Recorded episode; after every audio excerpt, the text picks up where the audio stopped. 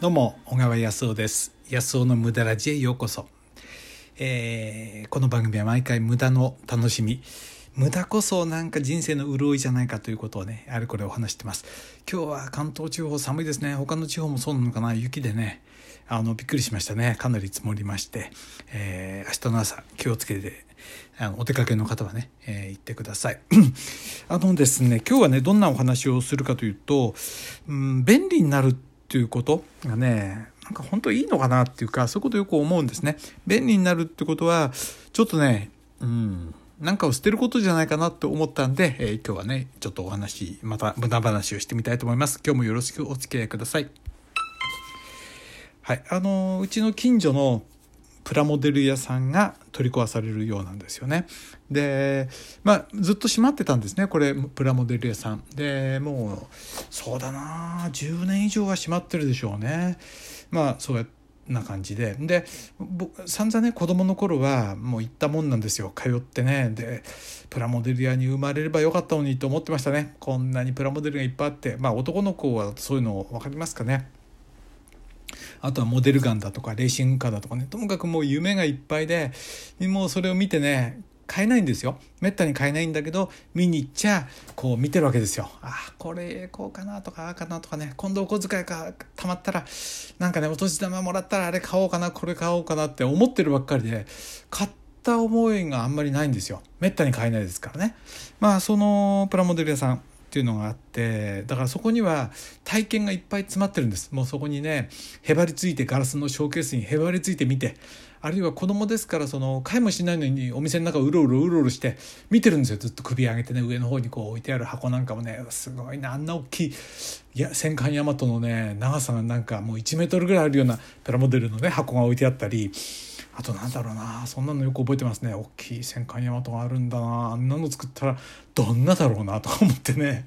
そんな想像ばっかりしてたのを覚えてますね。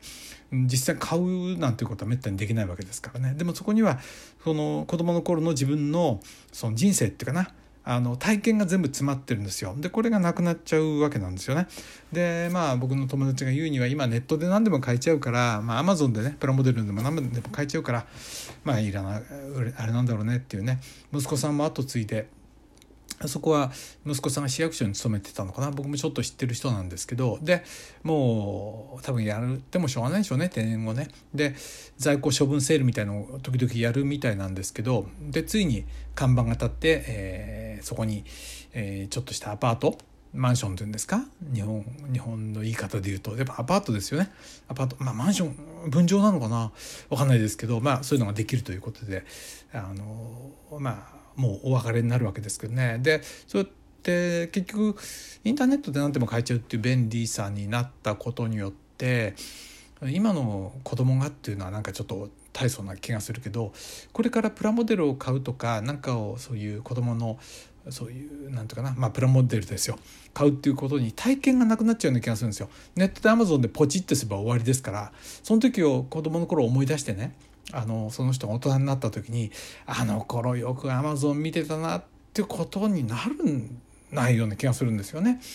あのやっぱりリアルにそこに箱が置いてあってそこの箱から想像する大きさだとかいろんなことを見てで友達とそこで顔を突き合わせてもうガラスにねもう鼻くっつけて見てたわけですよね。ベタベタ汚かったでしょうね。せっかく拭いたものが汚れたんでしょうけどそういうものがなくなっちゃう。つまり便利になるってことは体験がねあの体験とか思い出ってものがすごい減っちゃうような気がするんですよね。これラジオもそうでカーペンターズの「Yesterday Once More」っていう曲があるのご存知でしょうかね、まあ、古い曲ですけどこれまあね「、When I was young and listen to the radio」あのね子供若い昔ラジオ聴いててねで好きな曲がかかるのを楽しみにしてたっていうことですよ。まあ、こうやってめったに好きな曲なんかかかんないわけですよね。でかかったらそのねカセットテープレコーダーを用意しておいてガチャッとこうね録音しようとかって思うんですよね。でもそ前もこれ言いましたけどそんな時に限って「野草夕飯だよ」と「ご飯だよ」とかって言われて台無しですよね。でも今だったら例えばなんだろうあのネットでね好きな曲いつでも動画配信でもいいし音楽配信のアプリでねいつやって聴けるわけですよね。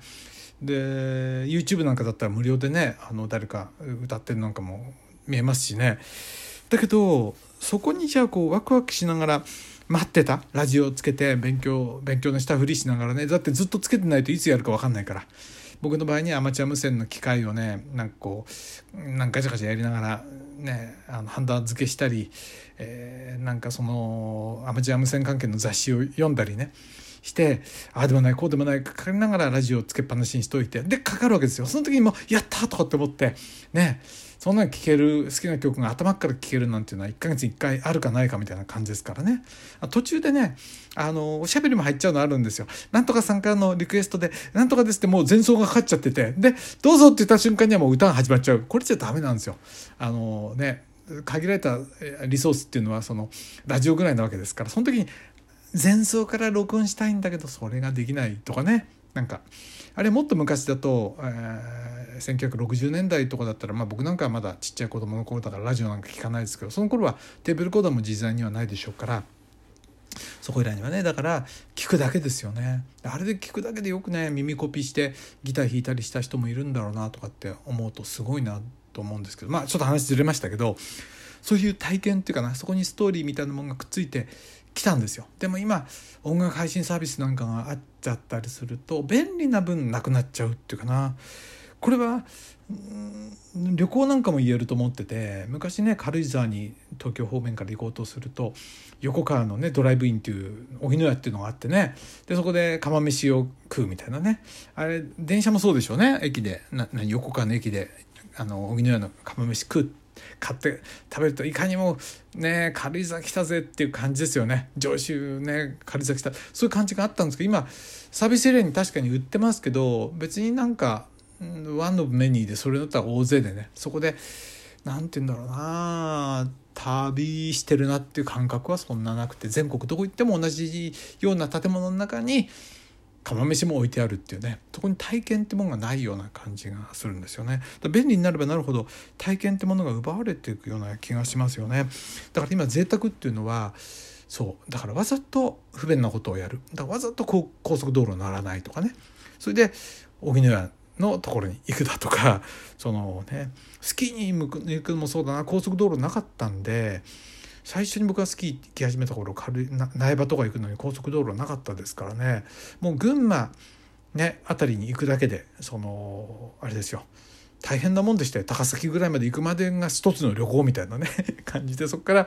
ら渋川だとかねあの通って沼田通ってみたいな感じでねあの行くのはねそれ一大事業みたいな。ね2時とかに出てやっとね朝7時8時に苗場に着くみたいなね。感じでそれを日帰りしたりしたんですからねすごいだけどそこにはこうね毎回行くたびにあここのとこ知ってる知ってるこの知らない人のうちだけどいつもねなんか市会議員の看板がかかってるうちだとかこう覚えてるんですよ。でここにねまんじゅう屋があるだとかあそこのドライビングがねあのなかなか、えー、便利なドライビングがあるとかねトイレ休憩なんかにするのにねそういう思いがあるけど今だと高速道路ですぐ行っちゃうから別に苗場っていうことも大したことないような旅情ってものはほぼゼロなんじゃないのかなってことは便利になるってことは失われていくことでもあるっていうことだよねだから贅沢っていうのはわざと不便なことをしてるっていうかなうんような気がするな。ってことは人生を豊かに生きるってことは割と不便なことを楽しむことなのかもしれないですよね。えー、暖房だって一発ねあの何？あのエアコンのスイッチを入れれば温まってくるだけど前だったらねあのいろりに本当に焚き火くあの木をくべなきゃいけなかったわけででもそこねパチパチパチパチ音がしておじいちゃんとね僕親戚のあのおじいさんのとこに行くとそれでねあのいろりに行くとね何とも豊かな気がしたもんですよ。ねまあ、そういうことです。だからうん少年用不便を買ってでもやろうっていう感じですね。はい。今日はね、そんなことで、まあ、便利さっていうものは、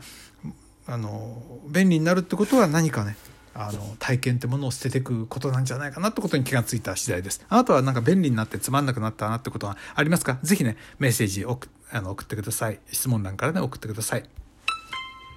はい。ということで、あ今日は結構ね、無駄な話ができたんじゃないかな。うん。あのね、この番組は毎回無駄の楽しさを私、自己変革アドバイザーの小川康夫がお届けしてます。私のオンラインコースは、まあこれ、食べ物とか健康とかを中心にね、自己変革しようっていうコースを作ってます。まあ、あの、詳細はね、私のあの自己紹介欄に URL が書いてありますから、そちらの方にオンラインコース出てますから、よかったら見てください。今日も最後までお付き合いいただいてありがとうございます。どうも、小川康夫でした。